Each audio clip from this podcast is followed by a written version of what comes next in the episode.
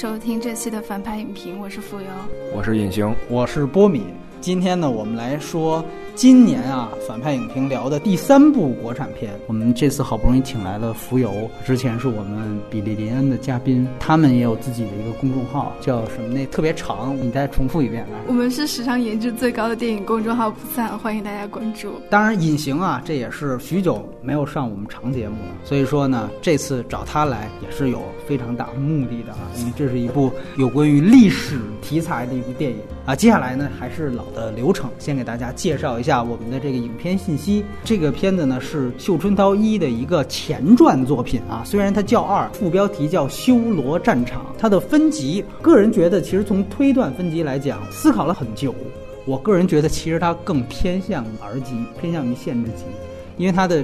多处这个砍杀段落，这个血滋的太高了。按说，如果你注意到的话，在美国所有 P D 十三的动作片，他们有一个特点，血绝对不能出现的特别的多，真的是这样。像《黑暗骑士》里边有小丑拿铅笔扎人头的，但是那个片子是 P D 十三，为什么呢？因为它并没有大量的血流出，所以这个片子血滋太高了，它可能更偏向于限制级。另外呢，彩蛋是有的。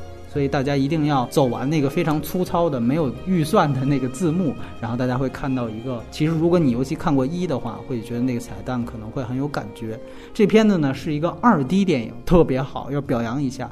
看得出它有很多镜头啊，可能是为了原先要做三 D 的，故意往镜头上甩。但是呢，最后还是没有任何的三 D 版的发行，这个我觉得特别好。另外呢，国别当然是中国内地，然后出品方哎有三家，一家是。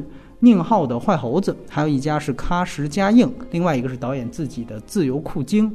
导演本人呢，也是《绣春刀一》以及之前盲人电影院啊，包括《房车奇遇记》的那个陆阳导演。然后这个片子比第一部鸟枪换炮的是多了一个有名的监制，就刚才提到的坏猴子的宁浩。然后编剧有三位，除了导演自己以外，还有一直跟他常年合作的一位女编剧陈舒，还有另外一位宇阳。但是主演就很有意思了，只保留了上一部的两个主演，一个就是张震，还有一个就是金世杰。然后除除此以外，其他的明星都是这一部新加的，比如说杨幂、张译，以及来自于坏猴子的之前演《黄金大劫案》的雷佳音，还有《长江图》的女主演辛芷蕾，包括还有《肿瘤君》里面剃秃了的那个李媛，这是这个片子的主演。然后特别提及的是，这个片子的配乐是川井宪次，他是之前很有名的日版的《攻壳机动队》，甚至是所有押境手作品的一个御用配乐。傀儡摇就是他写的，这一次呢，他又一次的跟咱们华语影人合作。之前其实他也写过《叶问》，就是甄子丹那部《叶问》的一个配乐主题。然后这个片子呢，首映式是在七月十九号，它其实是提档三周，原定呢是和这个八月份的什么《三生三世》啊一起上的。结果呢，看到保护月也是没有什么爆款影片，所以说提前来这个上映。它的首日票房，我们录的时候，浮游还没去西宁，我还没去台湾。这个首日票房第一天是接近于三千五百万人民币，超过第一部一亿元的票房是肯定的了。这个就是所有影片信息。接下来我们三个人为这个片子。打一个分数，简述一下理由，向什么人推荐，也可以不推荐。来，我们女士优先。浮游，我应该会打八分左右吧。这个片子是在真实的历史背景下虚构的一个故事。我在采访导演的时候，导演说了很多次，它相当于是平行世界的另外一个神恋。呃，推荐人群的话，我觉得除了小孩之外都可以看吧，还是很好看的。它有很强的故事性，然后在。从拍摄的角度来看，也做得非常的好。好，来隐形，我打六点五分，因为它这一部其实是有几个类型的这个叠加嘛。但是我是个人因素啊，那我没看出来，没有给我那么大的触动。就推荐人群的话呢，我觉得还是喜喜欢第一部的，还有就是喜欢动作类型的吧，大概就是这两类。哎，我跟隐形打分是一样的。都是六点五分，我是觉得呢，它比第一部其实野心要大，也是因为有这个更大的框架和更多想说的东西，所以可能感觉完成度上没有第一集那么高，所以整体上我觉得跟第一集是差不多的。这片子它其实除了动作类型之外，它在这一步可能更突出了。政治惊悚片的这样一个属性，尤其是前半部分，跟它前后脚上映的大护法都有一个特点，大家都说好像搞了什么政治隐喻啊什么之类的。我还是那句话，就是大家都看出来的都不算隐喻，但确实是有这个政治祭典方面，尤其是在当下，可能大家都可以聊一聊，对吧？比如说姓郭的一死，厂工就要遭殃，怎么样的？哎，这个都是一切都才是刚刚开始的感觉。所以说我推荐给你对这一系列话都非常感兴兴趣的朋友们。接下来呢是我们的一个剧透线，然后我们的流程是这样，大家打分都是及格线以上。所以一定要分个优缺点，在外延环节呢，我们可以聊一聊这几年关于明朝的电影，有的是正拍，有的是反拍，有的是拿这个装类型，还有的是很严肃讨论的事情，以及甚至一些相关的书籍，甚至是电视剧。尤其隐形了解的一些，下面我们就进入到我们的剧透环节。浮游刚才给了八分，那你要是硬挑的话，你觉得你扣的两分在哪儿？来，先聊一聊缺点吧。就是他在拍摄的时候，应该还是资金有限吧，他拍的无可避免的有一种横店感。最明显的肯定是开篇的那个特效，这个也是导演谈到的。导演说他确实是没钱做的这么好。还有就是差不多一到外景的时候吧，你就很明显的能够看到有一些是借机位，或者是从别的景别拍，然后再剪。接到一起，他其实提到了那个外景，最后说好像要铺一下修罗战场，这个什么意思？然后有很多很动画的东西，但其实你看之前他故意也是为了怕掩饰痕迹，他故意拍的那种雾霾感，等于就是张震救张译的那一段嘛。你可以看到周围都是雾蒙蒙，说白了这就是典型，他是为了遮丑。有很多场景的设计，我觉得都不是很好。像在第一部的时候，我有很多比较印象深刻的镜头，然后长镜头的运用，但是这部里面就没有了。还有一个就是他的爱情戏方面处理的一如既往的很弱，这个应该是比较大的缺点。你接着说，还有什么其他的问题？不可能，就你平常那么毒舌的来接着说，嗯，这就不接受。这段要剪进去。还是杨幂的演技的问题。好，这个好说好，来来来，就听这个啊。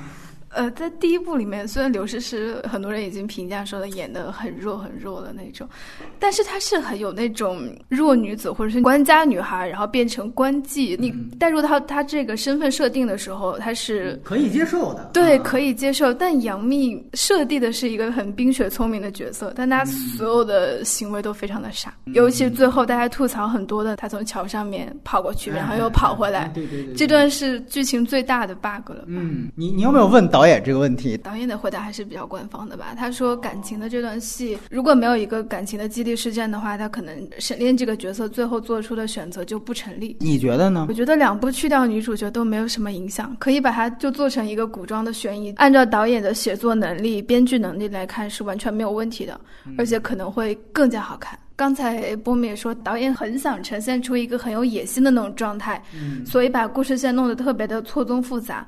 但是其实他在人物关系上面那种处理反而不如第一部好了。比如第一部里面很玄妙的那种兄弟之间的情谊，在这一部里面就没有很明显的处理，只有一个跟张译那个角色之间的很生硬的反转吧。应该说虽然是合理，但是是比较生硬的。来，隐形先说一下优点，它的优点肯定还是在于这。几个类型，一个是动作，还有一个是悬疑的这个探案的这条线，还有一个就是你刚才提到是政治惊悚也好，还是历史背景也好，就是它这个算是另外的一类别吧。其实把这几项都融合到一块儿去做故事，本身是一个难度特别高的事儿。但是总体上我看的时候，我觉得基基本上是都完成了。你要说这个从道理上来讲，也没有什么太大的 bug。但是后边就是聊 缺点的时候，就是说它里边还是有很多细节上的东西。优点我觉得基本上是这些。因为什么呢？就是说我其实期。期待的是说，他这一部跟上一部，因为有几个期待点。第一个是说他改剧本，他原来是说局限在他原来的那个设定当中拔不出来了。对，完了以后，这回是宁浩跟他说说，你就别想那个事儿，你就重重新来。我就想，那我要看一个不一样的故事。本来是想的这个，还有另外一点是说，你肯定资金呀或者盘子会大一些，你在场面上或者是能不能给我更高的一些东西？但是，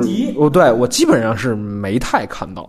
对，是缺点？对我，我就是说嘛，但那那他你要是当优点，就是说你要想看你第一部的原汁原味儿，画面啊，或者是场面啊，这什么的，而且我觉得剧情还是能够连上的。你觉得有哪些是比第一部好的吗？我真的是对对对对对，我觉得第一部要比这个第二部要好。它唯一一个比较好的地方就是这几个类型都在尝试，这种尝试本身是好的，是非常值得鼓励的。所以你六点五分主要给尝试了。有零点五是给了这种尝试，就是他至少尝试了，也没说把这尝烂了。因为你要跟导演之前的作品去比，那我觉得做这样的一个题材就是一种不能人上来一做一这个没达到一特高标准，你就啪一巴掌给人呼死了。听明白了，等于其实应该让你们俩换一下，是吧？感觉都 聊不太出来，这个一个憋着黑，一个憋着夸的，是吧？哎呀，真的是。行，我也来说一下亮点。这个系列它其实就有很强的一种政治惊悚片的属性，但是因为中国观众没有这个受众，我就不觉得这还是一种类型，单一类型，所以怎么办呢？它只能用这个动作片的元素去往里套。你会发现铺了大量的动作戏，这个其实呢，在第一部当中可能是更加明显的一个趋势，但是在这一部当中，我觉得尤其在前半段。政治惊悚片的属性，在一个审查允许的范围，它已经铺到最大了。这个我觉得是跟第一部不一样的地方。其实前半部分它有一个很重要的道具，就这个无常簿，也叫无常簿。这个事儿，锦衣卫啊记别人这坏话的这么一个小本子，这个事儿其实成为了他前面大半部分，直到这个雷佳音在好像是京杭大运河吧还是哪儿把这个本子扔下去之前，这个其实都是很重要的一个道具。围绕这个道具，其实它带出了一个很大的一个政治惊悚性的东西，包括大家一定会注意到有一场戏。是指雷佳音他们去审问这个静海和尚那场戏。按说，如果是动作片来讲，那应该说是体现的是，比如是一场打斗，最后和尚打输了，或者说是一场严刑拷打。但是那场戏，大家如果注意到，他并没有。他虽然我的目的就是通过这场戏去铺氛围，一个是锦衣卫有多厉害，二来就是当时的这样一个政治气候是什么样，三来就是说静海和尚那儿套出一个张震和杨幂的关系。所以说，从这个剧情上来说，这场戏你是通过打，还是通过说，还是通过其他方式，都是可以达到的。但是你看导演他这场戏，他设置的，我是到那儿先去吃斋饭，就是很简单去问你，那场戏不见血，不打斗，然后实际上是一个典型的唱红脸白脸的，对吧？旁边坐了一个小兵儿，说：“哎，静海和尚说，收这个东林逆党画的人都是好人。”然后这个雷佳音再拿过来一撕，告诉你我们这儿怎么办，你都可以。其实下边都不用拍，这个和尚直接就交出来。这个就是典型的利用无常簿这样的一个小道具，然后执行了它前半部分很强的政治惊悚性的东西。当然，我觉得从氛围铺垫来讲，很多人都觉得开篇很好，我也很同意。其实就是那个你笑了，他也笑了，对吧？这个其实对于一个言论压制的这样的一个氛围营造，我觉得是非常好的。而且其实大家你可以注意到，那个是还是锦衣卫内斗的一个过程，它还不是说是一个对于平民百姓的一个欺压。这个系列就是从《绣春刀》一到二，我觉得最大的一个特点就在这儿，他的这个主人公虽然呃好像是遭遇不平的，但其实他已经不是小人物了。沈炼也好，包括甚至一里边那其他两个也好，为了说升百户什么的，王千源，他们其实都是在社会当中有一定社会地位的。但是这样的人都随时可能因言获罪，所以这个我觉得是本身他就有一个更贴近政治惊悚性的一个可能，人设就在这儿摆着。我二刷的时候注意到一个细节，当时他有几个对话，就是说啊，这种世道难道你还没活够吗？然后还有一个就是说啊，我终将相信有一天。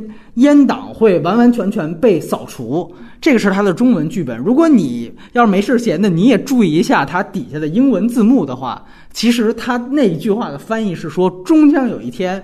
每个人都会获得言论自由，大概是这样的一个意思。一方面可能是翻译上，他觉得是不是就别铺烟挡这事儿；另外一方面，其实感觉英文字幕更加承载了很多他真正想说又不方便说的事情。所以说，为什么我在非剧透环节，我说他其实看到了很多，哎，好像跟当下能联系起来的东西一样。这个也并不是一个我们的过度解读，因为大家要知道，第一部上映的时候，一四年，片方在海报上主打的就是什么明朝反贪打虎，就是这种。因为我们知道一四年那个时候正好是这个周勃事件的时候，他就是主打这个。然后我们说打虎，当时说了嘛，老虎苍蝇一起打，所以它本身这个系列的特质，从第一部开始就是要跟政治挂帅的啊。这个我觉得是非常好的。在一个审查制度如此严密的当下，我们仍然在有人去尝试这样的一些这个电影类型，这个我觉得是很难得的一件事情。而第二部，因为我们都知道，尤其国产片哈，第二部肯定是越拍越烂。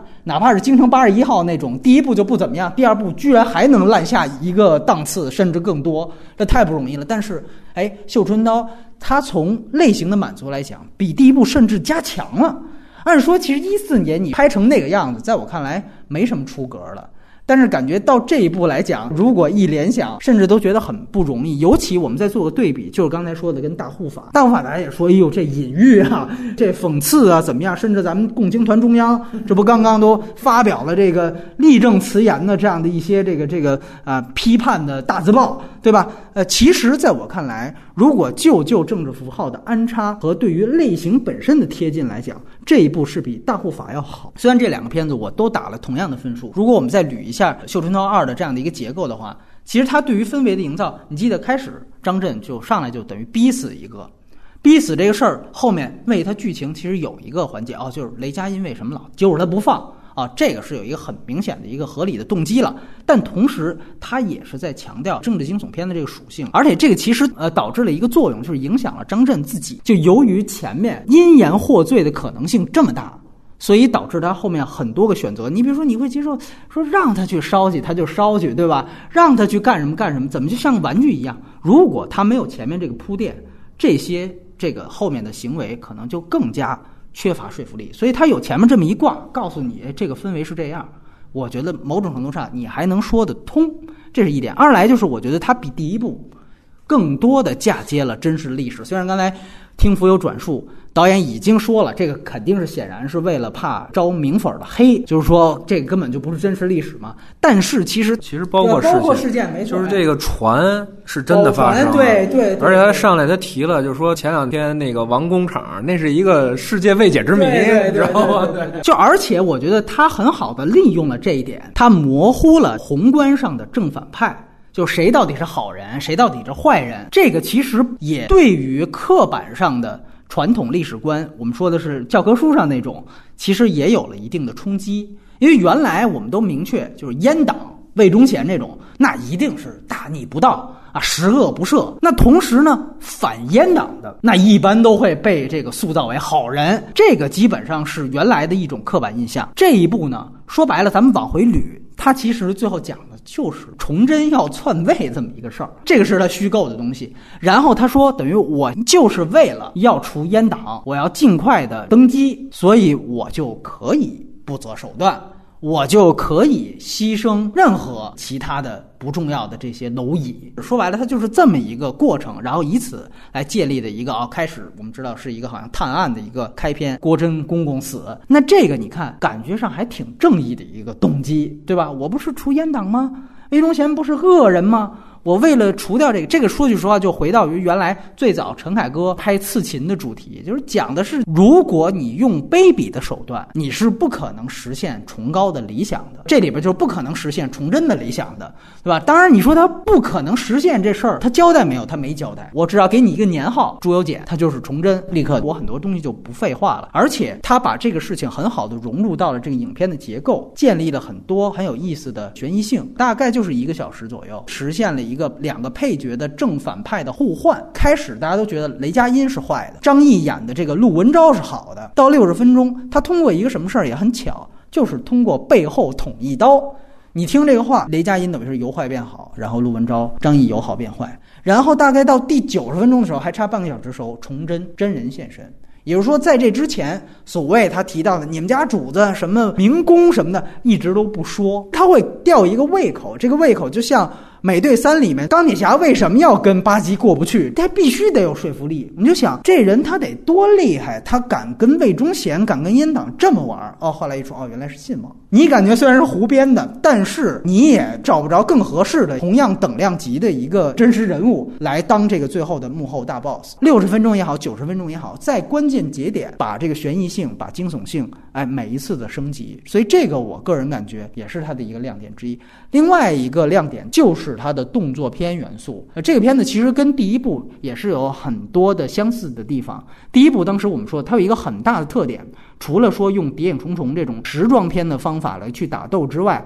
他其实还有很多真正不解释的招数。如果大家记得第一部的最后那场关外打斗，其实最后张震是用了他们哥仨的所有的武器，等于是这个意思，其实就有报仇的意思在里面。但是他们并没有说亮相，哎，我告诉你，我现在拿的是什么什么宝剑。这一部其实也是第一部，你就看到其中那个公公是使一个硕大无比、特别长的一个，然后这一部中间就是要烧库房的那一段，跟他打斗的那个太监，他是从裆底下掏出来的。就是那个很多我们底下说，就是那段打斗是高安打斗，其实那个意思就跟他的人设能够结合在一起。而且如果大家记得话，他有一段是还突然吹一下火，那一段吧，你感觉一来就是前面都是冷兵器，到这儿之后突然有这么一个升级了一下打斗，但与此同时他不是炫技，他那个火也直接导致了这库房被烧。张震他呼完油之后，他其实是哎我要缓一会儿，结果有那么一场打斗，真正导致整个库房被点燃。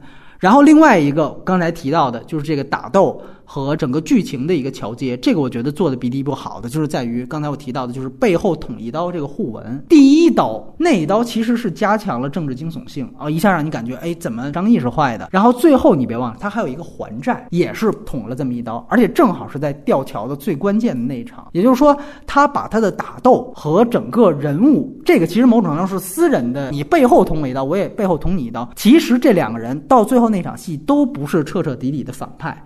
等于是你看两个底层的好人互相背后捅刀，这个武术的动作也在呈现电影的主题，那就是大家都是在背后捅刀子一样。另外，动作指导桑林他自己的一些对于武术的理解也加入到了这部电影当中，比如说他对于唐刀的第一次的使用，这些我觉得都还算是他在打斗方面不输第一部，甚至我觉得个别场戏也都有亮点的地方。当然，跟第一部也有同样的问题，就是关于他吊威亚痕迹实在太重这个问题。最后提及一些小细节，我还是挺喜欢的。你就比如说，第一次张震看杨幂的画，静海和人跟他说：“你看这只鸡画的多好。”那其实是一张画，是指那个鸡要吃那个蝈蝈。然后他就说：“但我更喜欢这只蝈蝈。”那后来他其实也扑了，说这只蝈蝈才是他爸爸教给他所谓的精髓所在。那意思，这个沈炼其实还是挺懂琴棋书画的。另外一方面，鸡和蝈蝈。本身有一种螳螂捕蝉，黄雀在后的一个意思。你记得还是关于政治惊悚性？张震回家那场戏之后，应该是直接发现杨幂和雷佳音都坐在他们家床上，然后直接就叫嫂子什么的。那场戏之前，那个黑猫起到了一个很关键的作用，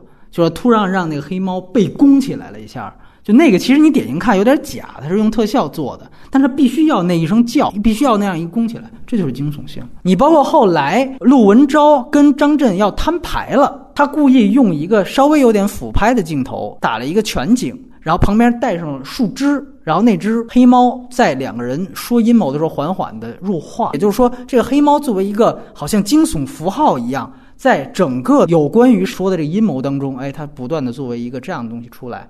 也不太去讲这黑猫到底是前因后果，因为很容易把它拍成一个爱猫人士的电影，对吧？但其实并没有，它很好的为了它的类型和氛围去服务，这个我觉得也是它的一个亮点。所以你看，它通过很多小细节，这个是体现了它剧本一些精良的地方吧。虽然它也有一些细节的不足，但是亮点我觉得也不应该被忽视。哎呀，感觉怎么又是我说的特别多？赶快交换意见，两个人回到了自己各自的角色。来，浮游，我最喜欢的一个部分是他所有的配角人物做。做的都非常的好，信息量给的特别的巧妙，你可以看得出来导演的人物小传做的很充足。嗯，比如说有一场戏是他第一次遇到丁白英师徒三个人的那场戏，那场的打斗并不算是精彩，但他的信息量交代的很巧妙。一开始他的刀被断了，哎。然后他回到家里面，那场只是一个过场戏。对，然后他说倭刀术戚家军的后人，嗯。这就交代了丁白英的故事，就能够看出来这个人的故事线是完全可以再继续延展下去的。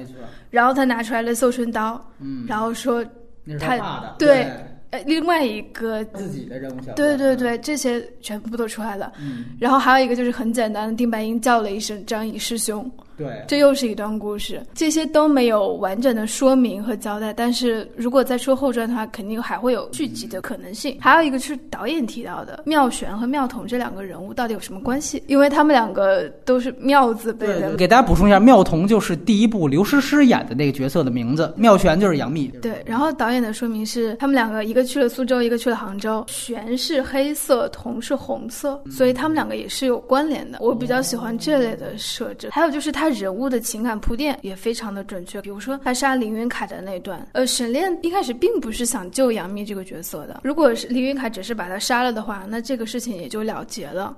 感觉是以沈炼那种非常谨慎的性格，他是不会出手的。但是呢，林云凯想去强奸那个杨幂，然后这个才触发了他想要去上去帮忙。对对对但是他也并没有想杀林云凯。可以看到，其实他是有一点失手杀他，然后他才去圆这个事情的。对，而且他其实给他加了一个动机，就是无偿部嘛，呃，暗通逆党，把这事儿一记上，其实就跟他之前殷城的死就联系起来了。那我更不能，更成为了一个他杀人动机。对，还有就是我刚才提到的镜头方面，举个例子，就是杨幂的那个人物出场的时候。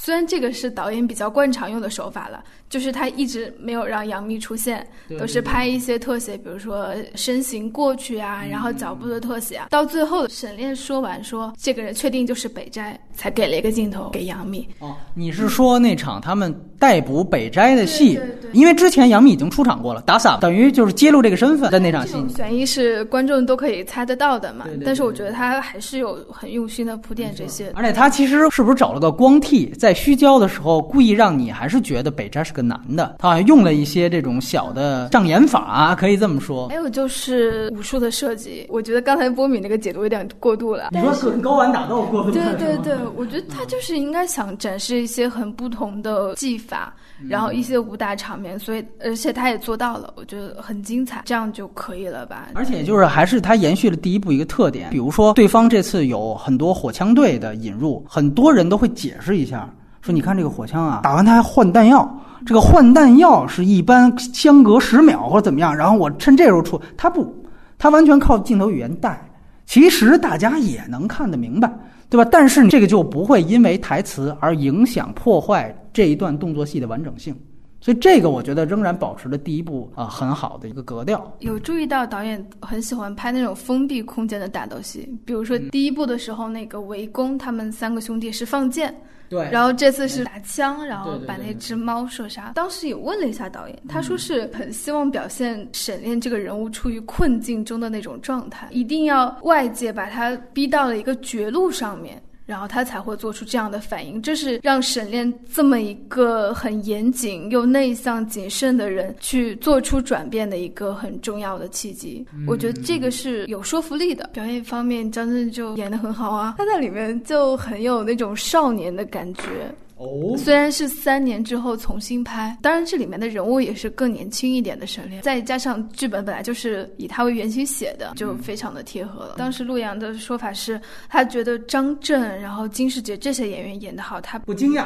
对不惊讶，因为已经是最好的演员，也是他第一部的时候碰运气去求人家演的，所以他觉得嗯是意料之中。然后他自己比较喜欢的是刘端端，就是信王和辛芷蕾这个角色。哦，嗯，他觉得这两个人是有潜力，然后会给观众惊喜的。嗯，然后我自己特别喜欢那个信王的表演。哦，是吗？对，虽然他那个演法可能有一点过，你能够明显的感觉到他他是在很有层次的表演，有一点像话剧的那种，甚至是挺夸张的，但是有喜剧效果，然后也能够让观众去理解，这个就不错。然后接下来来隐形，我没压抑已久，哎没有没有，我没打算黑人家啊，因为看完这片子之后，我没想到有什么太多可以表达的，这是是这一点。完了，那当然他因为有前作，所以当然对比出来的话，会有好多问题。首先，我觉得谈几点呢？第一个吧，就是说你说政治惊悚性的这个，就是其实你是可以看到的政治惊悚性的这些设置，包括剧情上面，包括你刚才说猫。但是我觉得它最大的一个缺陷就是它那横店感啊，一下把这事打没了。因为你是发生在北京的故事，北京是一个多政治氛围浓厚的这么一个感觉。你可以看到它基本上拍那条河，那你对应想，那实际上就是北池子、南池子附近的这个状态。那你想想是在紫相当于紫禁城边上发生的这么一起案件，一一个命案接着一个命案，完了周围全是衙门。但是实际上那横店感出现，你发现没了，一种天然视觉上给你带来的那种政治惊悚氛围被他这给消解掉了。包括他们后来跑到威海一路逃，他在这种场景上让你感觉不到真实性，你就觉得这是一普通的武侠片。就我觉得政治惊悚它有一个重要的东西，就是你要跟现实有一个特别大的结合。它的场景会让我觉得假，从第一场戏开始，萨尔虎之战，完了到京城的缠斗，再到他们要逃亡这几段路，让我感觉起来它是比较虚化的，不是不是那么真实的路程，就好像就是一张白纸，这么几个人完了在这儿斗。那它的政治惊悚性来源于哪儿呢？也就是那几场吧。我确实承认，就是刚开始的那一场，就等于有一掏着小本在那儿记的这个，这个确实是有点感觉，有点这个恐怖气氛在那儿。但是后边的话，你会感觉这好像就是那几个人之间的一个斗争，它的一个整体氛围营造的不是那么好。还有一点呢，是这一部整个的这个感觉呢，它虽然架构上大了，但是它没有前一部那么扎实。比如我看第一场戏的时候，我就有这种感觉。你想想，他打了一个清兵，结果这个清兵直接拿着矛就去扎张毅去，我就觉得，哎，那你这按动作设计不合理啊！你肯定是先得打这个没被绑着的呀，你怎么上来捅了一下张毅，完了才导致张震过来把这清兵给弄死？这种桥段有好多，你包括后边这场戏，杨幂早逃不逃，先看着这边打，打到差不多了，他再往出奔，你完全可以把镜头集中在两个人打斗，打完了，啪，窗户开着呢，人没了，再去追，这可以啊。他就非得给杨幂强行加戏也好，还是说去强行加这紧张氛围也好，他就要这么设计，但是他就忽略了一个人物的合理性，他这合理性就没了。就他是为了让杨幂铺他对这个沈炼的感情，对救了我，为了我甚至杀了个人。对，但哎，这又是一人设问题不说，但是你总体表现出来这场是语言不详的。完了，另外呢，沈炼跑到了机密的这个档案科是吧？去查案读库，没人你你能记清楚呢？我不是名粉儿，我得重申啊，等于跑到这个案读库去查这个档案。实际上，这案读库已经被封了，人家已经查半天了，人家都没查出来说到底是怎么回事儿。完了，张震去了一翻。啊，这不就是郭公公吗？他翻的也特简单，你一看就知道那就是造船的那个、那个、那文件了。那合着东厂的人就都是废物，是吧？就在这儿封了，就不知道这是怎么回事儿。完了，张震来了就能把这事儿给解决了。实际上，你想，你去这么设计这个情节是可以的，但是你得把它设计的更精巧一点，藏的更好一点。比如说他去了，有一大爷说：“哦，那几本是之前让哪大人抬走了。”哎，他去摁着找出来了，所以那些人没找着。就这也太想当然了。那你说它是个悬疑也好，还是政治惊悚也好，这些是硬桥段，但是在这坑节上做的有点浮皮潦草了，我是觉得。另外呢，你要是按刚才这个波米讲的，他这回是也在说了一部分，就是相当于反阉党的也不是好人，还有一个是说了一下魏忠贤的这个宦官这个情况。因为你可以看到，就是魏忠贤在之前就是还挺厉害的，大家都宗着他。实际上等崇祯一上台，他马上就逝世了。我没把它算成亮点，是因为这个其实确实是明朝历史热了好多年之后，这好像是一挺常见的事儿。就是说以前我们都知道脸谱化的就是阉党都是坏人，他们专横夺权。实际上呢，明粉儿肯定都知道，宦权和文官集团的权力，还有皇权来比，宦权是最次的一等，就是他随时是可以被收回的。他在这块儿有一个表现倒是，但是我只是觉得这是一个老生常谈的话题，而且他也没有把它作为一个着重点去探讨，所以我是觉得这可能就没给他当时算在亮点里。还有一个是信王，就是崇祯，我是看他这一段吧，咱先不说他的表演，就是我感觉那主题突然让我跳戏跳到哪儿？前两年有一部《步步惊心》，你知道吗？就是那。你知道是吧哎，刘诗诗，他你刚才讲最后那个不是一样吗？就等于俩俩男人，完了一个是天下，一个是女人，你要谁？江山不爱哎，对你你要你要啥？等于最后有一个选的美人，另外一个选了江山，对吧？就是你还都看了是哎，吧？我都看了，对对，我当时正好是在大量观影期，哎，我就正好剧观剧啊不是电影，有电影版窦骁、陈意涵是主角，他那结尾就特别像，好像剧的那个框架好像也是这个，所以我是觉得这个也也特常见。对。我一直就想，那你说这一部是反阉党，那我当时就想，那那一方肯定是东林党，哎。啊，你知道吗？肯定。其实他有点啊错引，他这个其实铺了这悬疑是就是他这个不是，我是觉得那他你说你是认为他悬疑性最大是那民工是谁？他的目的是在哪儿？对，但是我是先天就认为这是东林党了。我认为你要是真玩悬疑性，是在于东林党打算怎么干，这是我觉得可能玩悬疑的点。但是他最后他不是按这么来，他给你最后扯出来他是崇祯，实际上那确实是翻了一番。但是这翻了这一番呢，我是看完之后我也没让我觉得我操，这真牛逼啊！我是没出现这。你呀、你跟那期咱们跟王自健聊分裂，王自健那效果是一样的。对，他觉得你这翻的翻的反倒我觉得差了，是吧？没差，但是我是觉得你埋的这悬疑线就最后没给我抖起来这作用，就我没觉得说他翻完这番儿说你还不如不翻。但是呢，我只是觉得说，那你不如直接上来点名，就是崇祯要夺权。完了，你给我讲崇祯打算怎么夺权，这样的话，我可能看起来还觉得有惊心动魄的感觉。但是您前面讲了半天，我说这东林党是哪位？因为你想想看，崇祯最后夺权这事儿，他如果上来就说的话，这就是一大主角光环，嗯这是不可能错的。大家都知道肯定登基了啊，按照史实的严谨一些说，他肯定登基了，那大家肯定知道他能赢啊。那你要照这么说，阉党肯定也是要被铲除的。对，但是现在他设置了一个，到底是谁把他铲除了？这就是一个悬念了哦。但他开始前面故意引说让大家觉得是东林党干的，其实发现哦原来是新王干的。我认可你说的这个，就是说这个是一种无奈下的选择。但是我认为你这种既然已经退了一步的这个选择，它就已经确实不构成这种悬疑紧张性了。那如果你要想要这种悬疑感，你需要从别的地儿再去找，就你不能从一个到底是谁下的手这点来做。那你除非你引入第三方势力，就是东林党也在这儿。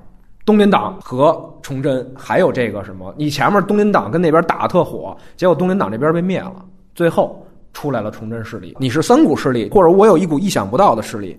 我原来可能崇祯还是一直贴着那个魏忠贤的，哎呀，怎么怎么着？结果这边出谋划策，把东林党干差不多了。这会儿崇祯翻一番，这也算一悬念。但是你现在模糊了，我不讲是谁对付魏忠贤，那也有可能是五人墓碑记，草民上来一个，那你说这算悬疑线吗？你当然算是最后翻一番，但是构不构成作用？因为它是既定历史事件，所以它怎么去选择？这个杀手是谁的这个命题，都已经让悬疑性削弱了。但他后面几条辅线、悬疑线的铺垫，其实都是为了张震和杨幂这两个人物的感情转变来做的。这个就是我要后边说的，就是他人设的这个问题。他现在讲的是等于一个波谲云诡的这么一个政治事件，完了里边有命案，它其实是一特特简单套路，是一个人因为一件小事儿卷入了一个大迷局，对吧？这是一传统套路嘛。但是，一般如果这样的一个设置的话，首先咱得先把主角的人设明确，他是什么性格，他有什么特点，完了他入局。才带来戏剧效果和冲突，但是我是觉得沈炼的这个人物在这个过程当中其实是没有被建立起来的，他没有陆文昭立的那么清楚，他也没有雷佳音立的那么清楚。我也明白，可能导演是在想表达，就是说沈炼这个人在整个这场变动过程当中，他有一个心性的转变，包括情感上的转变。但是你这样的话，就相当于把两件复杂的事儿凑到一块儿，你就不容易产生戏剧效果。简单人物配复杂事件，简单事件要配一个复杂人物，你肯定是要这么去讲这个故事的。但是现在来看呢，就是你讲了一个复杂人物，又卷到了一个迷局当中，所以你就看着说中间的时候有很多地方让你觉得非常硬凑。沈炼人家说什么他就听什么，他唯一一次高光时刻就是在那库里本来要烧，后来一想这里边有事儿，我得去把那个东西拿过来。剩下其他的动作他都是很被动。最后一次。高光是把那个杨幂放走，他等于让我的一个感觉就是他在用沈炼这个人物为线索去凑事件，而这个事件又是已经既定的历史事件。我就说他不好看，或者说不如第一部的点就在这儿。那你既然是讲一历史的事儿，你又讲了一个不清不楚的人物。我就觉得没意思了。已经说到沈炼这个人物，他立不住，确实我有这个感觉。虽然我是那个张震迷弟嘛，然后比打了八分，对，虽然我打了八分，但是他还是很有问题。比如说雷佳音说他收藏了北斋的画的时候，然后他的反应就是没有，我没有收藏。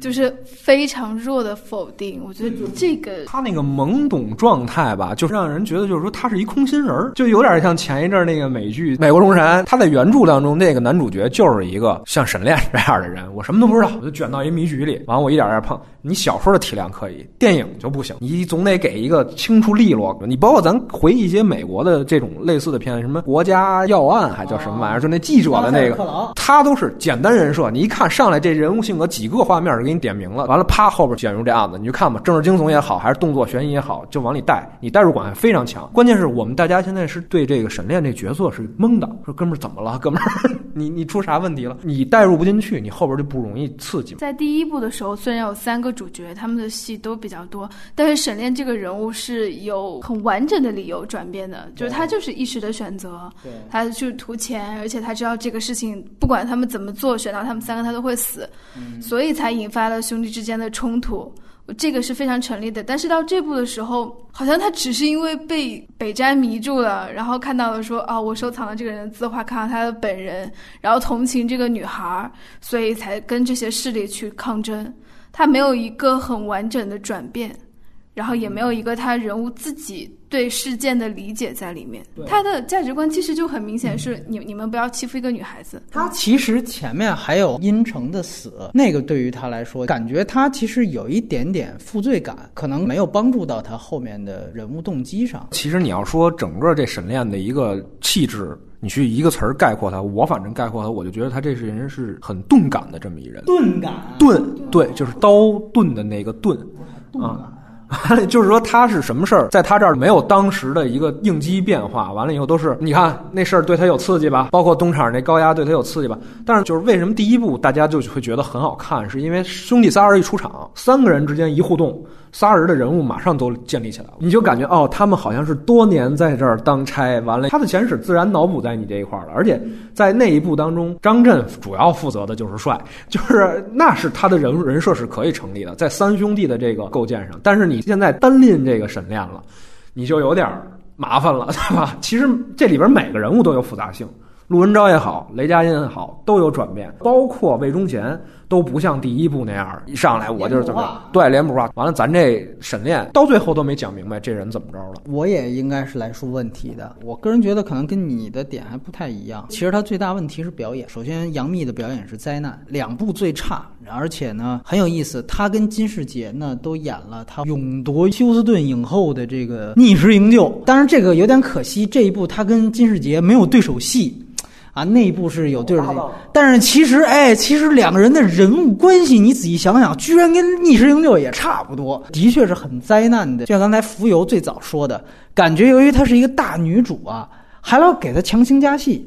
因为感觉他是不是有粉丝效应？不怕演的差，反倒演的差还老放大他演的差的这个环节，感觉好像这个商业片就必须得来这么一个。然后我不得不去有一点点可能站在福威的反面，就是我觉得张震的表演也不够好，尤其是逼问杨幂的那一段，在船上抛下毛去，说不说？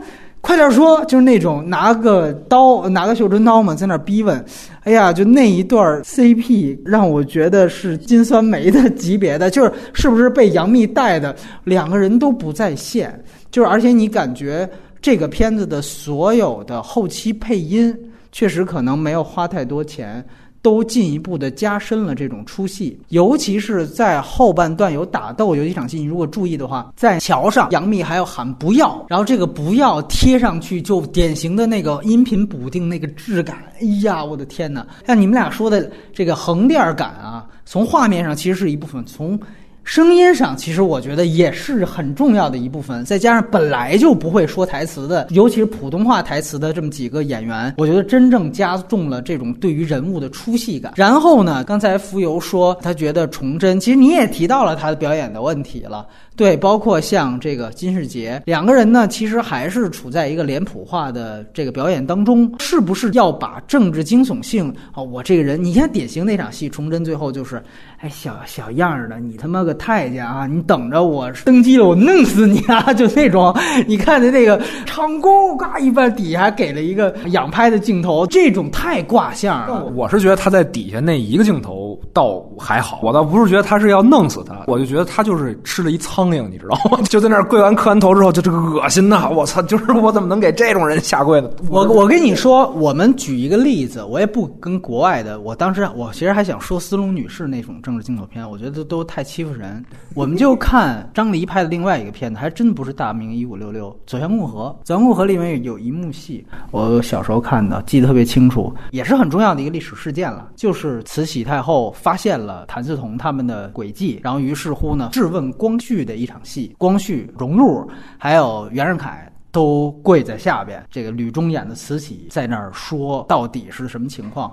你就看这几个人的表演，哇，那真的是把那种真正的紧迫感。然后后来你就记得是孙淳吧演的袁袁世凯，回到家里边都快尿裤子了，就说我这个慈禧太后这个威严太厉害了。就是整个其实后面两期都不用加，那是电视剧。说白了，其实场景也没特别精致到哪儿去，毕竟电视剧。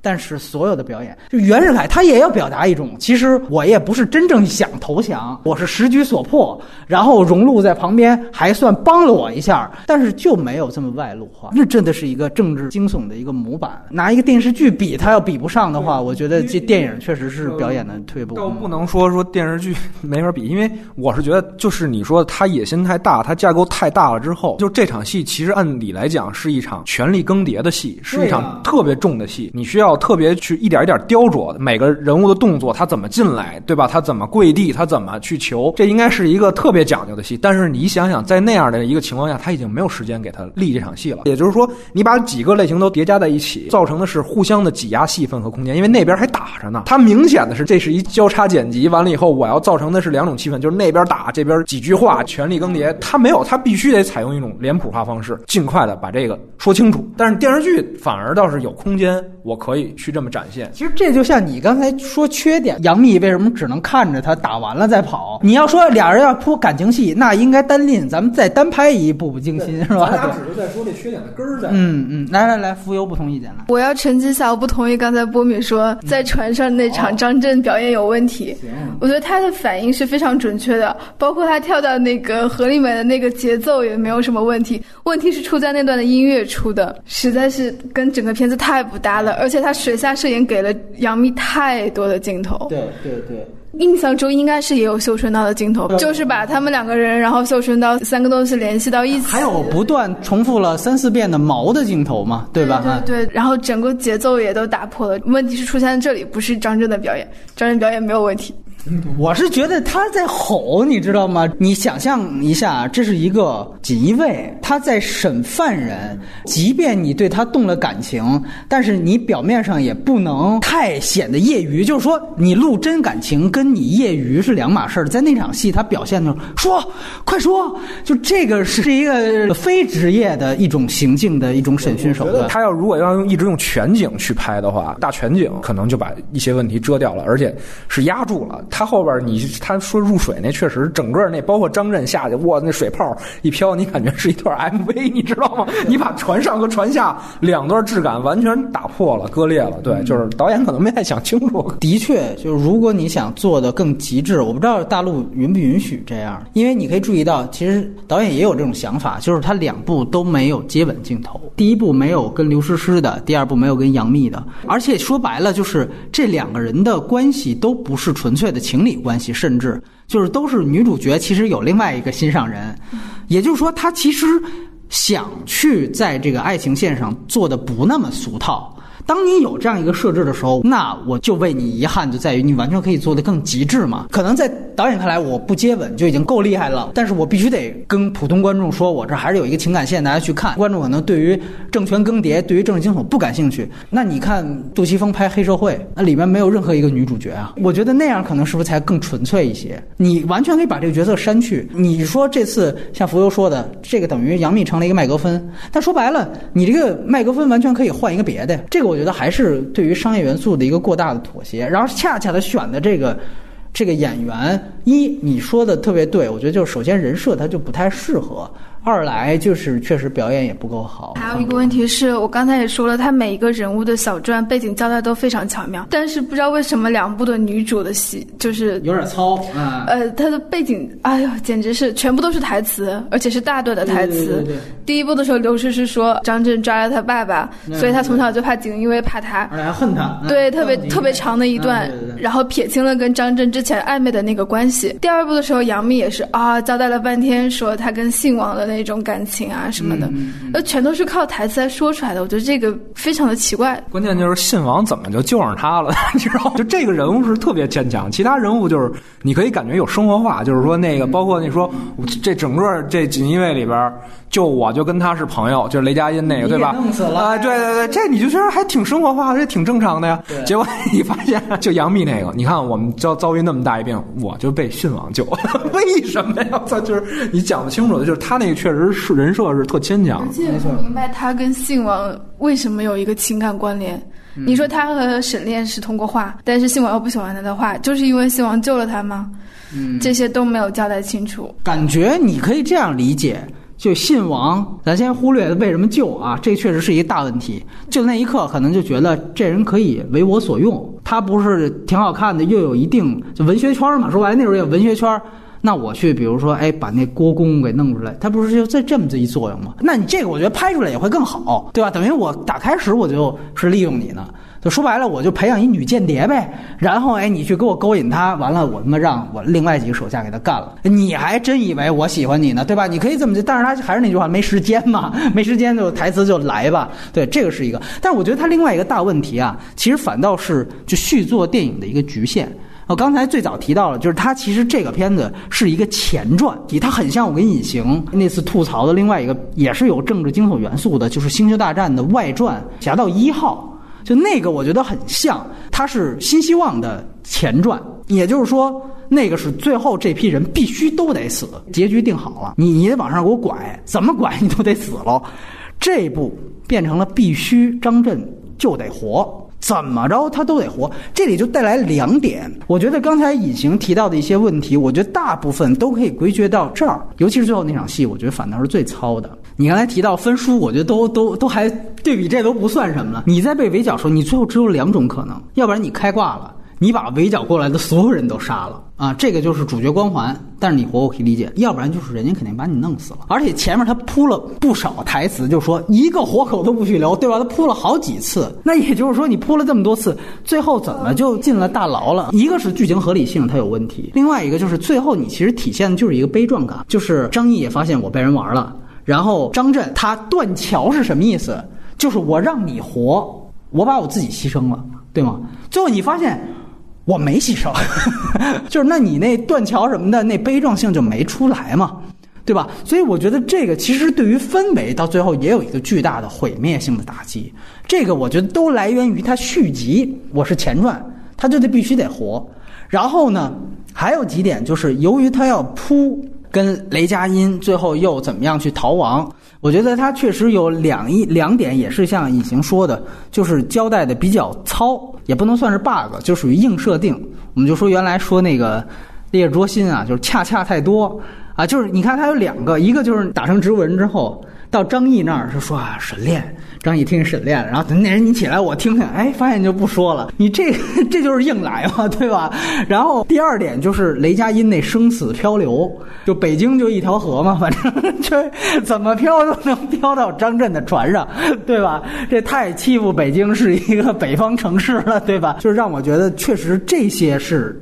就像你说的，怎么说一翻书就翻着的那种感觉，就他可以做到更好。但我觉得，其实悲壮感是最主要的。包括你刚才提到的那个最后平行剪辑，其实它要体现的效果特别明显，就是宫里这边是神仙打架，这边呢是菜鸡互啄。就这边哎，没错，就是生死，没错，没错。他想把这个阶级地位给拍出来，所以为什么我说你说那个什么墓碑也好啊，东林党也好啊，我觉得都不如崇祯，在于哪儿啊？就这才能把那个阶级悬殊感啊给拍出来。对，就是，但是我觉得这个问题不是出在他设置崇祯这儿，而是设置他最后没拍出来这儿，就他没拍的更好。对，他拍出来的前提在于，你之前你要铺崇祯这个人，就是那你崇祯是大反派。对大反派你也得立住，对吗？现在咱看的是主角没立住，其实是二反派陆文昭这角色差不多立住了，基本上啊。说白了吧，就是说我们觉得这个还能成立，都是因为我们都知道崇祯是一什么样的人。对吧？就首先他是一个说白了就是恨自己哥哥当政时期的阉党专政；二来他是一个其实性格非常不好，但是又确实想有一番作为的那种皇帝。也就是说，我们都知道他是这样的人了，所以他这几部我觉得就 OK 了。但是还是回到电影本身，它可以拍得更好。有一个很大的一个参考是另外一个星战，就是前传三《西斯的复仇》。你看他最后也有一段平行剪辑。讲那个所有的绝地武士团的覆灭，就当指令出来之后，所有的人都被刺杀。然后另外一部分是拍阿纳金个人的一个坠入黑暗面，那个也是一个平行剪辑，包括两对师徒和这个尤达和西斯大帝的一对平行剪辑，这两对我觉得都基本上把最后的那种覆灭感、朝代更迭，而且是朝着非常消极的方向去发展，那个感觉就出来了。所以它场景如果廉价化了之后啊，啊就是对对对对你你很难出现这种。你想想，你说星战那场戏，它是整个在场景设置和这个具体的打斗的效果上面都下特别大的功夫的，花了特别多的钱的。但是你看他整个前面的打斗，你包括刚才那个浮游说，就是他是在封闭空间内打斗，对吧？就是他他省钱它省是不是省钱，就是讨拍省事儿，你知道吗？你要在街面上打，那多麻烦呀！这一场戏得拍好长时间，你得有周围的反应吧，得有这个吧。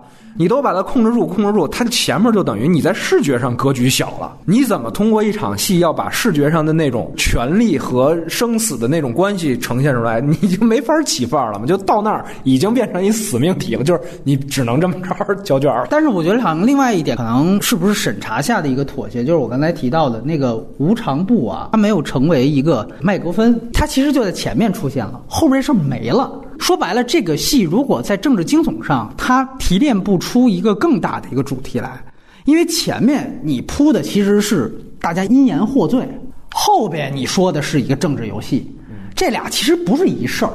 那所以也就是说，如果你到最后你仍然在说我就就着无常部这事儿，比如说崇祯说我上台之后我一定要他妈的废弃这种现象，结果最后发现他上台之后，他把魏忠权是废了，哎，他发明了一新东西，跟这无常部是一样的，仍然有好的忠臣在遭殃。那这个是一个，我觉得你的整个的一个主题脉络，也就是说，说白了，换汤他妈不换药，换人不换药，这时局还是这样，那大明就一定得亡。对吧？这个你是不用说的，大家一想到这是你末代的皇帝了，那这我觉得说不说白了就是这个事儿，他后来就没了。这个让我觉得特别大的一个遗憾。我觉得这个很多人的感觉都是这样，前面其实挺好的，就到后边越来越怎么怎么就就飞了，要不然有人觉得扯了。我觉得也在这儿，它没有一个真正的提纲挈领的这么一个东西在如。果你换回来，你就想那个大富华里边那帮夸生人儿说逃犯在哪儿呢？啪指，你说他们逃命的那路上，你感觉已经骑马飞奔，就没那事儿了。操，天王老子管不着了，你知道吗？就是无所谓。那那个所谓政治惊悚的那氛围在这儿没了，你知道吗？我拿一个信王府的的一个那个牌，我就畅行无阻了。对对，这个确实是。然后两位说到的人设，我也确实比较同意，就说可能相对来说，张震这个不太如第一部。我我这么说，他是不如第一部，我觉得更能打动普通观众一些是在哪儿？第一部你们俩刚才提到，其实最核心的就是张震其实上来就犯罪了，他收了魏忠贤的黄金了，他贪污了。当时让我看《绣春刀一》，我觉得特别不一样的，上来主角黑化，还是像《侠盗一号》。上来让男一先开始干掉一人，你觉得哎，这他妈挺牛逼的啊！上来男一杀了一人，而且还是背后冷枪，对吧？都实际上给他一定程度的给他黑化了。然后等于这个再往后去铺啊，原来他也有无奈之处。你这个说白了很能拉近普通人的感情，说白这就是人性嘛。这跟现实生活当中我们面临的很多选择虽然不牵扯杀人，但是很很接近。但这个呢，说白了，他有点照猫画虎。就是我说的第一场戏，就是说那意思，我还是要把你逼死。但是呢，感觉他又是打一巴掌揉三揉。你注意到最典型的就是他让殷城自己自杀，然后呢，故意给了一个旁边的交代镜头，是那个时候正好张震和殷城的这个船要进桥洞，然后出来的时候就是岸上的一个视角镜头，魏忠贤那个外甥的那个主视角，然后那意思正好他把绣春刀这等于是又放回去，就给大家一个印象，哦，是他杀的，等于变成了一误会。就是还是那句话，你就没有像第一部一样真正帮助到呃张震自己的人设。你只是帮助了别人的人设。我觉得还是可能忌惮于中国观众就觉得主角必须得伟岸。所以说，他即便想做出一些深度的东西，也都往前两步，后退一步的这种感觉。你刚才说无常部没用好，还有一个没用好就是昭玉没用好。刚开始就前面几场戏，昭玉啊，昭玉，昭玉没用好，对，就是死一生，一直都在说我操，昭玉，你就感觉昭玉才是修罗场的是吧？结果你发现我操，昭玉后边没了，没这茬事儿了。对，嗯，昭玉，因为他那我觉得可能更跟第一部联系上。你第一部，你记得最后说是刘诗诗那相好在周狱里边还有酷刑，老往耳朵里倒药什么的。但是你感觉是不是他是为了跟第一部这个联系，让我是有这么一个感觉？但是我觉得无常部是典型，是他要这一步铺的一个道具，到最后就无缘无故没了。作为周边，作为周边啊，鼓励这个一些国企单位的、公务员的，哎，对对对对对，咱们好像有那种什么的，对吧？啊，我操，哎，不太清楚了啊。对，反正就是老老郭一死，厂工就要完蛋那种感觉。毕老爷，咱们现在对 对，咱们是录音笔嘛，现在都是雷佳音的这个问题吧。虽然他非常的出彩，惹了很多观众笑了，嗯，但是我觉得他这个人物设置的太类型片标配了。我倒不觉得他出彩，因为他上来是吃东西，我一下想到那个无耻混蛋，你知道吗？瓦尔斯第一场戏喝牛奶嘛，后来吃吃蛋糕嘛，他老在吃东西，就我感觉你是不是那个？结果到后边啪一洗白。他那个吃东西的梗又没了，就是，反正我是没觉得他特别立得住，而且他一直我觉得电视剧脸，你知道吗？就是我没觉得他在里边表现，就是他人设是有一分儿，但是说白了到那一刻，最后就说我是为了兄弟情，怎么怎么着的，我觉得也就还好，也就是一个配角的一个人设，没特起范儿啊。因为我们注意到，其实第一部那三兄弟啊。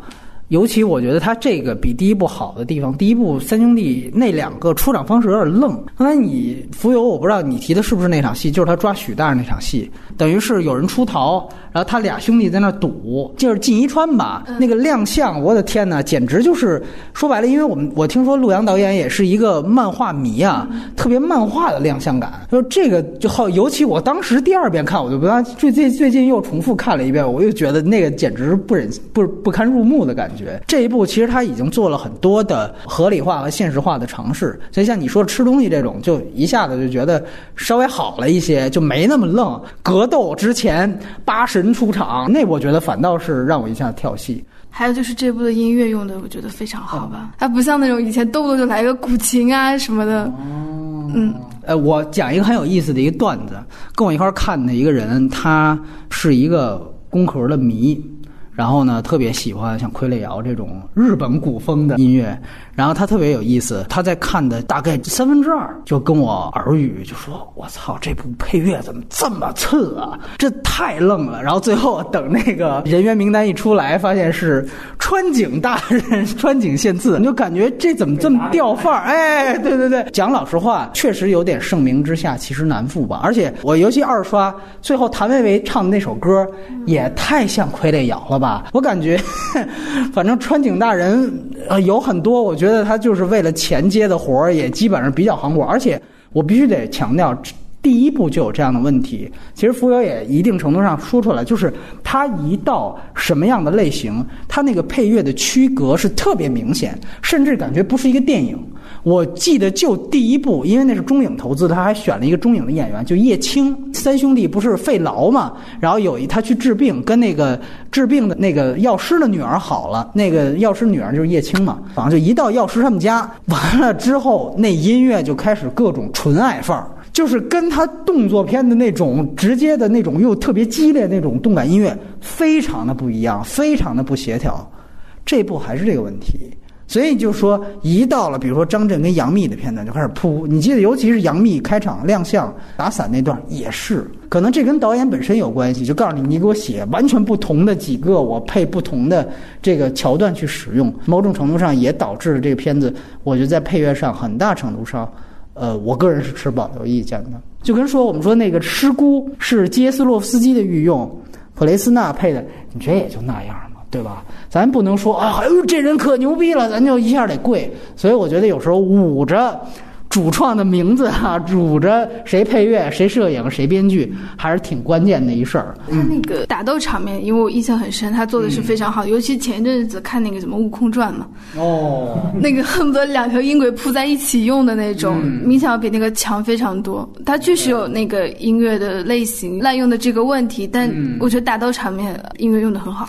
对，因为而且我想起来，就是陆阳导演也是一个，他其实特别喜欢漫画和动漫嘛，他看了很多大量的，所以我觉得肯定在他看来，川井非常牛逼的一个这方面的巨匠。但是说句实话，还是那句话，就是真人电影跟动画片的配乐是完完全全不一样的风格的说了一句，他说他写《修真道》剧本就是听了川井的一张专辑，啊是听了一张专辑然后去写的，所以就去找了川井，这样。嗯嗯嗯，对，肯定，我觉得他对于川井，包括对于这个日本漫画的这个爱，我觉得都能体现出来。但有的时候，就像我们之前聊杀马兰一样，他也是一个漫画迷，有的时候他会把这个更好的融进自己的电影。如果融的比较烂，比如说《降世神通》，就是一个灾难级了。然后我们进入到外延环节，我其实在想一个什么事儿，就是你刚才提到的关于换拳这个问题。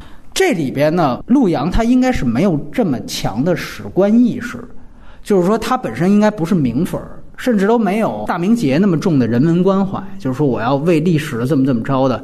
但是吧，你感觉其实阉党也好，东林党这个让我也发现有很多很有意思的这种观点。因为原来大家都知道，就是说阉党其实是一个非常恶贯满盈的，尤其是像呃魏征贤这样的一个人物。但是你会发现，如果你现在去搜的话，尤其好像就是杜车别他们那一批开始翻案，发现就是感觉魏忠贤是一个明史上特别被低估的一个治世能臣的一个感觉，包括其实是平反天启皇帝，因为都觉得熹宗在位的那几年，其实没几年啊，就是感觉是明朝加速了明朝的灭亡，这是一般的史书的一句话的定论。但是发现很多人觉得那个反倒是中兴时期，然后最后是崇祯才真正加速了这个灭亡等等，你会发现有很多不一样的史观，呃，让我感觉其实很奇妙的一个事儿。这个可能跟袖珍党本身没关系，其实不只是在明朝的阶段，甚至比如说我在其他地方，比如说为袁世凯翻案，现在基本上也都翻的，我觉得基本上袁世凯现在成为一民族英雄了。然后呢，呃，汪精卫的翻案，而且都是有理有据的啊，就是这个确实他们当时有多不容易，或者说都是原来的史书把他们给编排了。这个让我感觉其实很有意思的一件事儿，尤其是我小时候接触东林党。都还是风声雨声，这读书生的那个时候，觉得是一个特别理想主义的一些。这个我觉得，如果你要对位的话，我更愿意这么对位，是不是跟中国当下的意识形态的转变也有关系？就是说白了，大家为什么觉得魏忠贤和他的阉党以及天启时期还是有非常大的功绩的？原因就是因为阉党比东林党更有效率，一个酷吏掌握的一个机制。无论是东厂还是锦衣卫，它的形式，尤其是在有内忧外患的这样的一个时局下，感觉它好像是更有作用一些。你包括我觉得这里边有一句，就一句，就是张毅给金世杰献上一条鱼，金世杰跟他说你要办什么事儿，然后他就说我就想讨个职位，然后他说了一句话，他说辽东你收复得了吗？哎，这个流寇你平得了吗？平不了，你捉蛤蟆去吧。他那什么意思？说句实话，那意思不就这些事儿还得我来吗？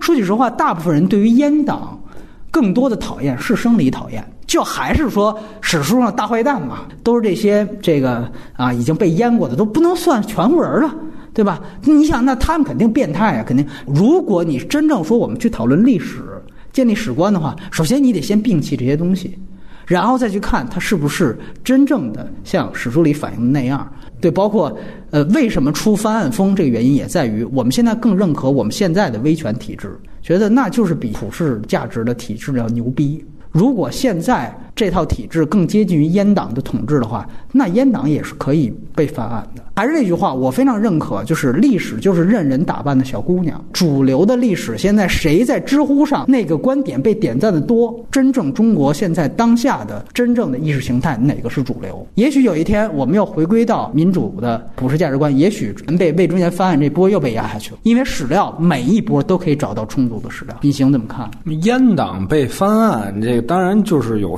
就是有有有历史学术上面的争论比较深的那种，那咱没法说啊。但是其实我觉得，呢，嗯，呃，对，就我是觉得可能更多的就是大众上翻案，是因为大家了解到东林党原来啊这么不争气，对，东林党在现在就变成了一种中二党的代言。提起东林党，就想起了广场上的学生领袖。就有点这感觉，就是原来我们特别推崇东林党，好像也是因为八九十年代的时候，中国就是那样的一个气氛，所以大家觉得，哎，东林党就是那么一群理想主义的，那值得歌颂。现在呢，中国反正因为单边发展也牛逼起来之后，感觉是靠高压酷吏统治的，所以好像所有一切跟那有关系的另外一方面的史料。就被挖出来了。你刚才的这个就是论点就比较灰暗啊，就是说他他他直接照进现实，但我认为他其实是一好事儿，是在于。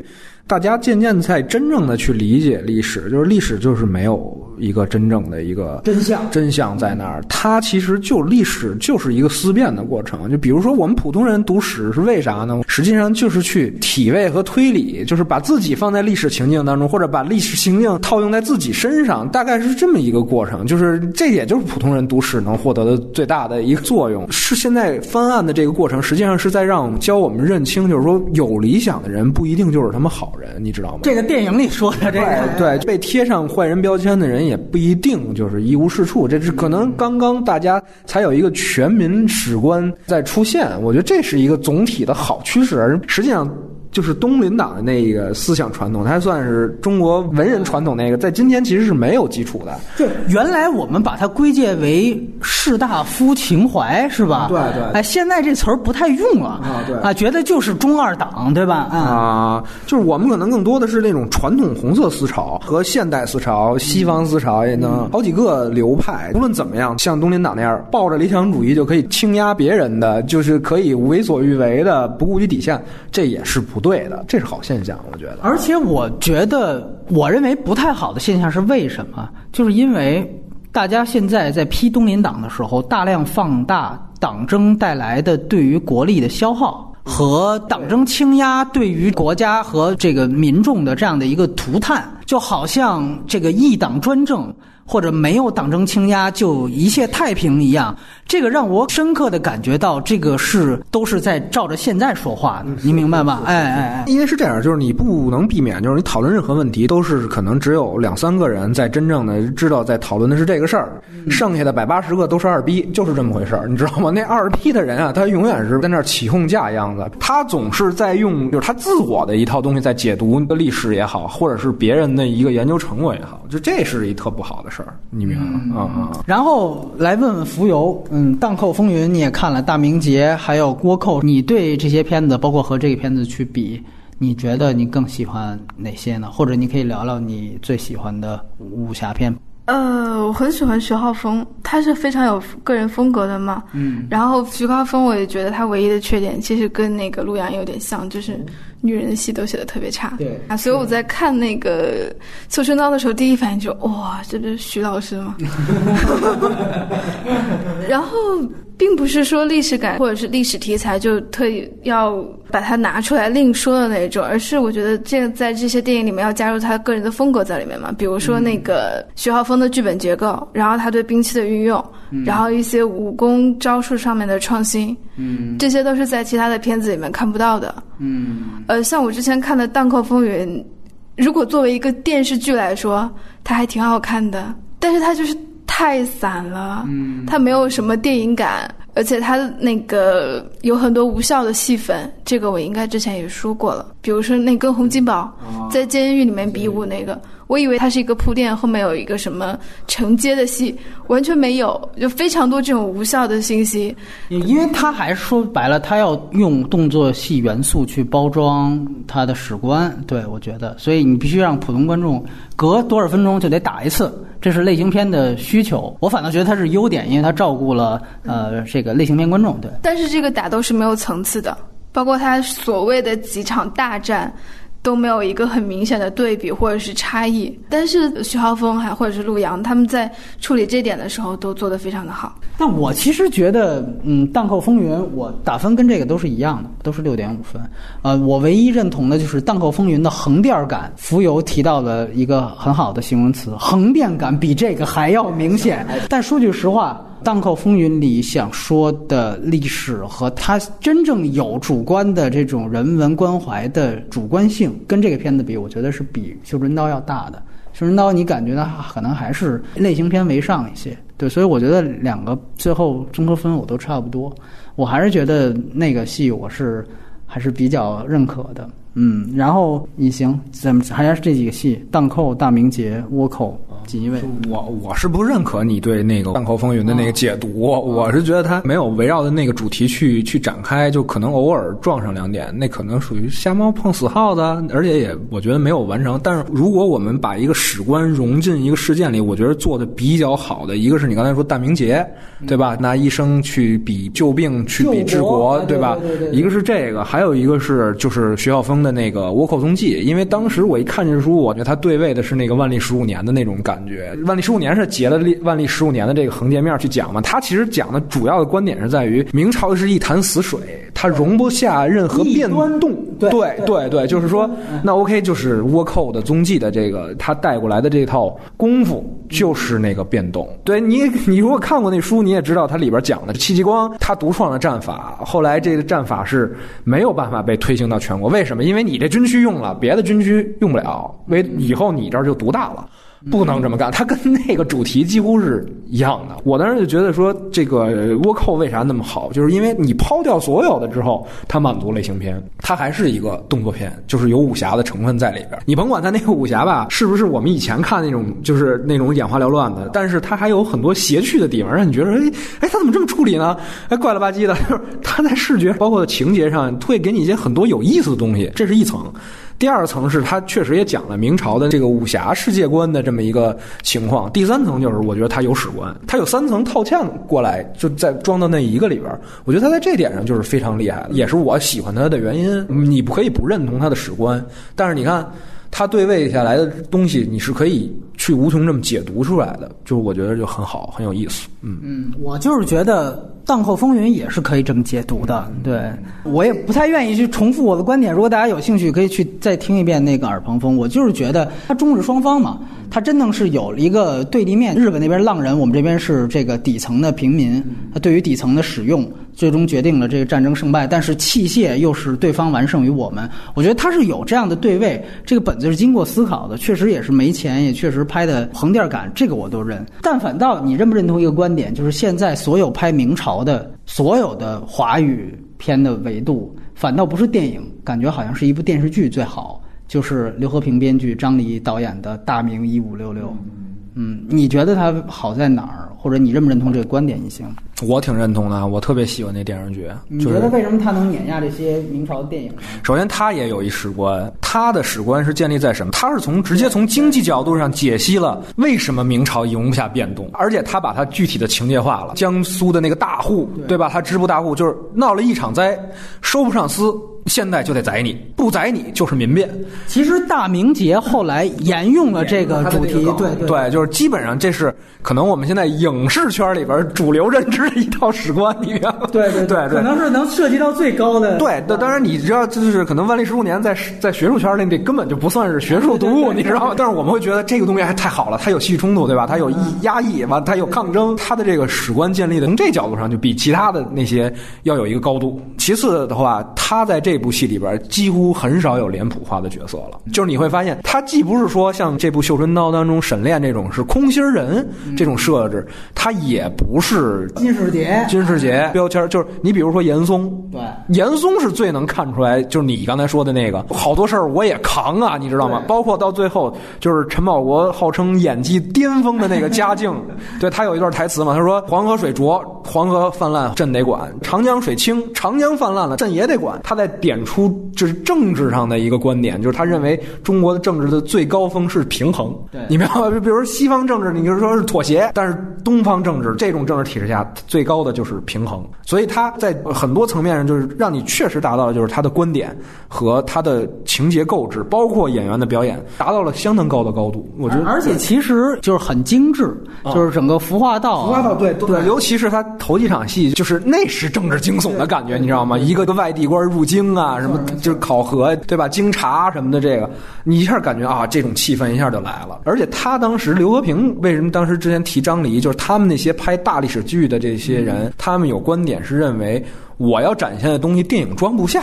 我去拍电视剧，对，而不是说你现在的电视剧经常是你有二十集的内容体量，你得想着给我抻成三十多集。你包括像《人民名义》，头两集是还行，你真往后看就是完全就是注水肉，你知道吗？就是你已经水的不能再水了。可是我前两天咱回顾以前的那个电视剧，你像《大宅门》，包括《一五六六》，它一场戏绝对不是一场的信息量，没错，它是三五场的信息量。甚至《走向共和》也是嘛，对，《走向共和》的密度就更大了。对，你再看《走向共和》里边那个王兵，对吧？李鸿章那属于给李鸿章翻案之先河了，这都属于 王兵的表演就是大神级的表演，对吧？你这个观点我是比较同意的，但你别忘了，现在一来张黎也去拍网大了，是吧？有这么一个传闻，感觉好像很唏嘘的一个感觉。二来，大家别忘了一个事件。今年《大明一五六六》是准备要高清修复重映的，在重庆卫视，结果停播了，到现在没有下文了。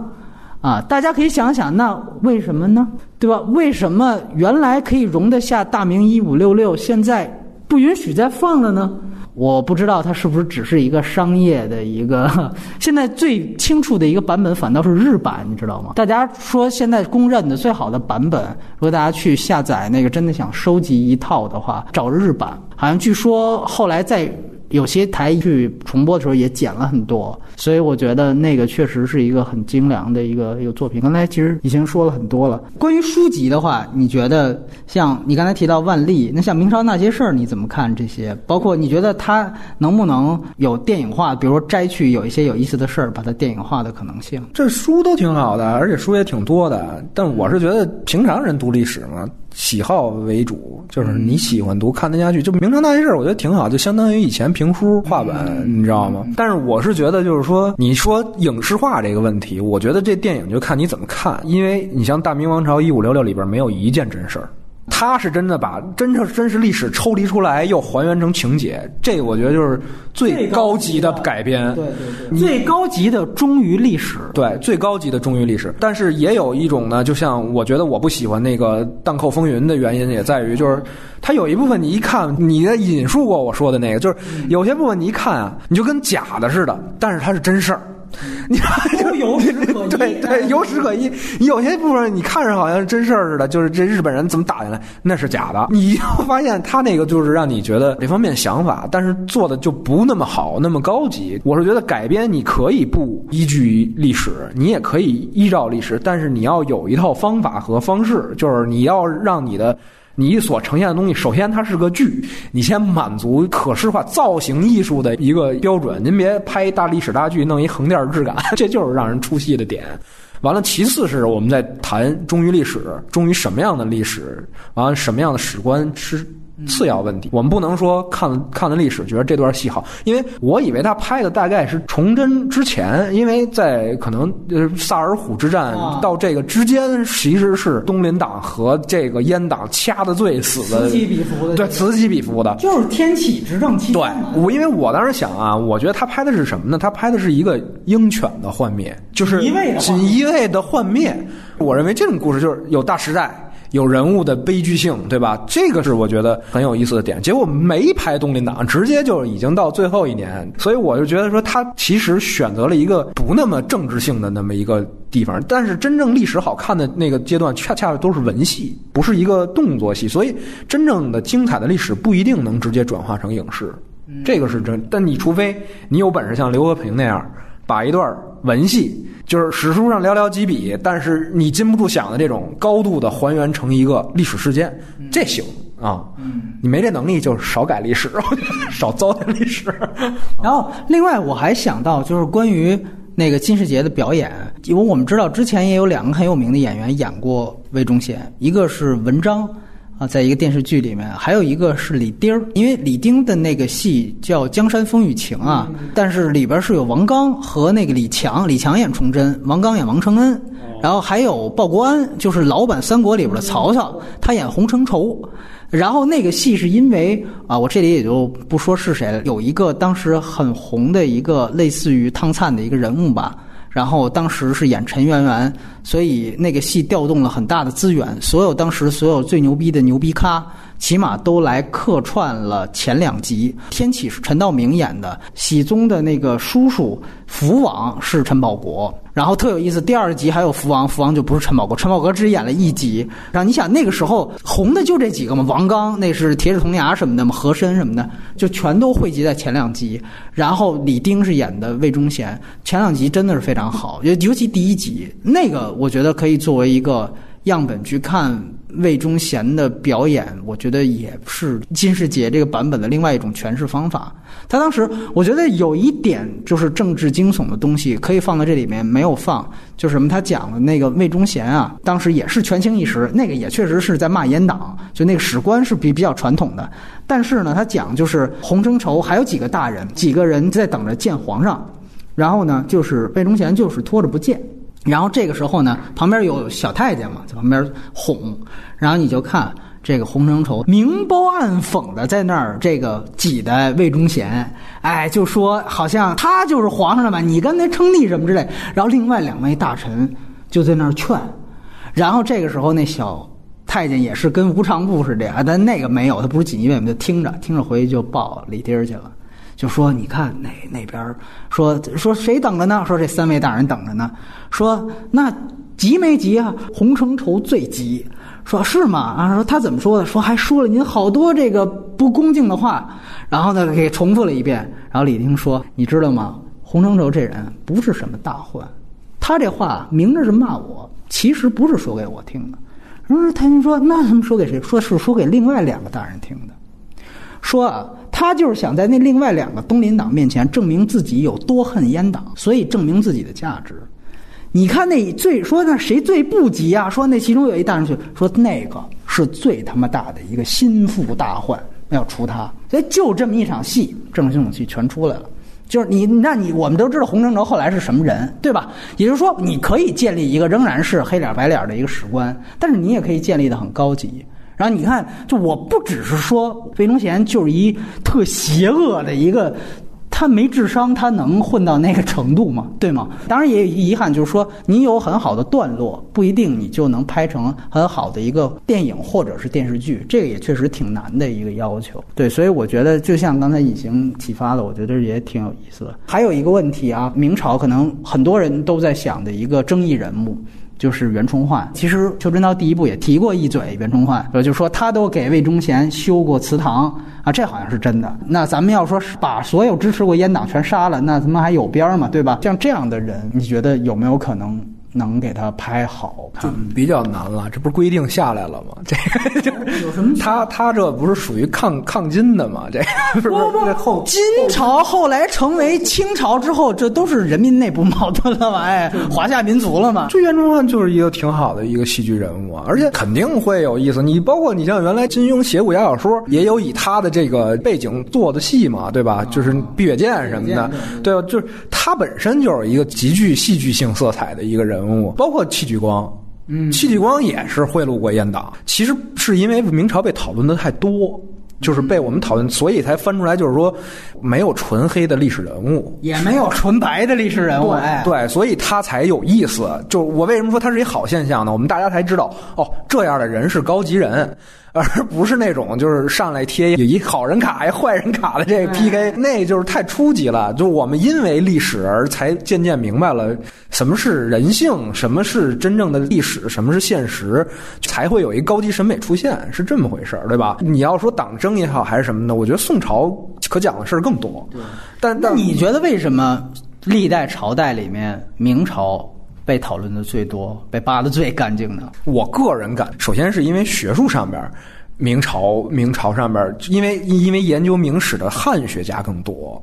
你说西方的也多是吧？因为我们是这样，就是我们今天的历史，像陈寅恪啊，他们是由于是西学过来的，嗯的历史，就是说我们等方法论都是西对我们等于有一套断代，而明朝是实际上是东西方就是交流比较频繁的时候，那时候大量传教士也好，还是说来这儿的商人也好。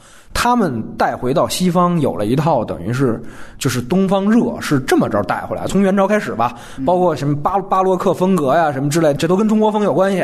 完了，导致他们那边的汉学更昌明一些。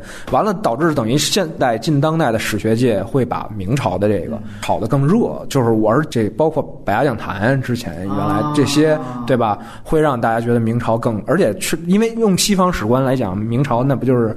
资本主义萌芽嘛，或者什么的，对吧？你觉得是不是也跟尤其明朝末年跟这个后金的交火，然后其实有一种民族性，就是汉民族跟少数民族，对对它有好多缺憾。就是说，我们比如说，为什么人家明朝十六、十七世纪的别的国家在发展，我们就就乱下去了？对，等于实际上那祸根儿是不是埋在这儿了？为啥？就是等于百年之耻到底根源在哪儿？就好像一刀根儿，啪倒往明朝倒下了，就基本上。啊，嗯，因为我们今天所了解的历史，实际上是明清历史。再往前的唐宋历史，就是那那时候的人可能生活状态什么的，跟我们今天是截然之不同的。包括对于情感的认知，就是对于生活的，都完全是不一样的。那完了以后，我们今天一想历史，其实真正你脑海运出来那种什么，能倒到最远就是明朝了，就基本上是明朝了。对我们一找祸根儿，就愿意把这个历史的这个根结去往明朝的这个套路上去堆。点你知道吗？而且你确实能找着很多相似的东西。你包括我们一批判说这儒学不顶用啊，是不是坑害人？其实说的你这是程朱理学，程朱理学那是在明朝才真正的兴盛起来的。那宋朝的儒学又不是这个，又不是这一套。对，就是我们一反封建。先想的就是这套，所以我们要拿回来反复研究和鞭尸。对，嗯，浮游，你觉得他跟《卧虎藏龙》里面的张震有进步吗？自己有说，他说这一部的沈炼是自己积累到一定程度，然后发挥在人物身上的。嗯，但我觉得沈炼这个人物其实对他没有什么太大的难度。哦，第一个是陆阳，就是照着他来写的嘛。陆阳在有那个最初的想法的时候，想到的第一个人选就是张震，所以他拿着拿着剧本，拿到了拿着分镜，然后去找张震。嗯，当然也是通过一些就中影啊，或者是他爸爸的关系啊什么的。所以这个人物对张震没有什么太大的难度。他在表演的时候，就完全是自己的那个状态。嗯嗯，我觉得他演的挺好的。你说是照着他找的，因为他最早啊。他演的大家都知道是这个孤岭街少年杀人事件，就是让一个初代的也不能说绿茶婊，大家都这么说啊，就是让小明给给摆了一道嘛。你感觉是不是也是这个原因，所以设置了刘诗诗那样一个 还要杨幂的这样一个，就感觉他为一个红颜掏心掏肺，最后发现人家根本不待见他，他是从这个角度出发，觉得张震很像沈炼这个人物是吗？或者说他就干脆是把孤岭街的男女关系这个情感对位到《绣春刀》吗？导演的解释。是说沈炼这个人物已经很完美了，所以他的情感不能再一帆风顺。但我觉得他其实还是想加一个情感的线索，然后吸引更多的观众吧。尤其女观众肯定会很吃这一套的嘛。比如我，虽然女演员演的都不好，但我也觉得，呃，有一些台词确实还看得很开心啊。比如他给那个杨幂喂水的啊。最后，我还是得问你一下，你觉得，因为你也看了《大护法》，你也不喜欢。嗯，隐形也不喜欢，呃，但是大家也都说大护法这个影射呀、隐喻啊这些东西，你觉得相比之下你怎么看那个片子呢？大护法它就是为了影射而影射嘛，就是想让大家去看到哦，我有隐喻，我做的很高级，但它其实的表现形式都非常的低级。我最讨厌他的一点就是他把所有都是用台词来表现，不管是剧情、人物内心独白，然后转折，全部都是用台词，就生怕观众看不懂。嗯，怎么说？导演把自己摆得太高了，这是我很讨厌的他的一个创作的态度。嗯，但是《绣春刀》不是，《绣春刀》是虽然我们刚才说到它有很多的问题，但是导演能够已经尽可能周全的去完成他的叙事线索了。嗯，呃，能够看得出来他是花了心思，而且是。有从观众的视角来考虑他的剧作的完成度的，嗯。嗯，所以这是他比较好的一方面，嗯。呃，隐形怎么看大护法这事儿？对我我这种主题我当然都是很喜欢的了，对吧？就是 对，包括甚至《悟空传》都说自己是一九八四的一种延展哈。我是觉得真他妈说一九八四是大护法，有一九八四的影子，《悟空传》就那也挺拔高的。悟空传是扯淡的，你知道吗？悟空传完全没有一九八四，哪儿老大哥就出来了？这这几部里边比，我觉得肯定是大护法政治意图是最强的，而且表现的也最多。悟空传是最次啊，对，基本上他完全没建立起来他这套逻辑和观点，这还是港人拍的。所以你觉得就是在政治表达上，大护法还是要比《神刀二》？我是觉得《绣春刀》它有点那说，我是为了完成这个类型，找这个事件，就是大护法，我就是奔这来的。我觉得从你这个角度，我也必须得强调一下，还是那句话，就是什么叫隐喻？隐喻在电影里面，这个语境是我表面上是另外一个故事。比如说，我表面上就是一个动作片，或甚至我之前聊邱礼涛那个《原谅他七十七次》，我表面是一个爱情片，但我这里边加点什么五十年不变这种东西，很可能可以说我表面是另外一个故事。这个大护法表面上就是就是一个就是一个政治的大护法，就是说他这个他有他有两条不能做，你听。